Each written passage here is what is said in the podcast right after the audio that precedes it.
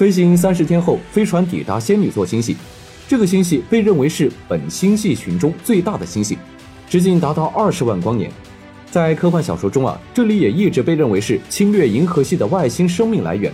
如著名科幻电影《星球大战》就将地点暗示在仙女座星系。飞行三十二天后，飞船将穿越仙女座星系外围。值得注意的是啊，目前仙女座星系正以每秒三百公里的速度向银河系靠近。不出意外，未来将与银河系发生碰撞，两个星系将合并成一个更大的星系。这种情况在宇宙中也不少见。飞行六十天后，我们已经飞出了本星系群。这个星系群涵盖了包括地球在内的五十个星系。至此，我们已经飞行到五百万光年之外。飞行十二年后，飞船来到拉尼亚凯亚超星系团边缘。拉尼亚凯亚在夏威夷语中意味着无尽的天堂。命名者借用天文知识向太平洋的波西尼亚人致敬。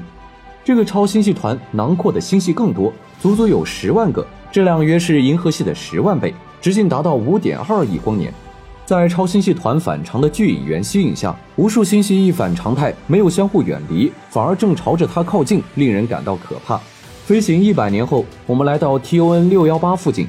作为目前已知光度最高的类星体之一，TON 六幺八内部存在特大质量的黑洞，相当于六百六十亿倍太阳质量，比银河系的质量还要略大。TON 六幺八如此明亮，甚至掩盖它周围的星系。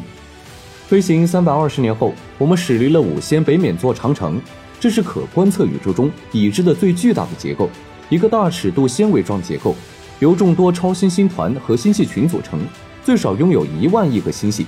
科学家们以十八张哈勃太空望远镜影像拼接出五仙北冕座长城的大致影像。持续飞行一千二百年左右，我们到达了可观测宇宙的边缘，这是我们目前了解到的宇宙最大的单位。事实上，宇宙一直都在膨胀。宇宙真实的边缘究竟在哪里？宇宙之外又有什么？这个问题或许永远都没有答案。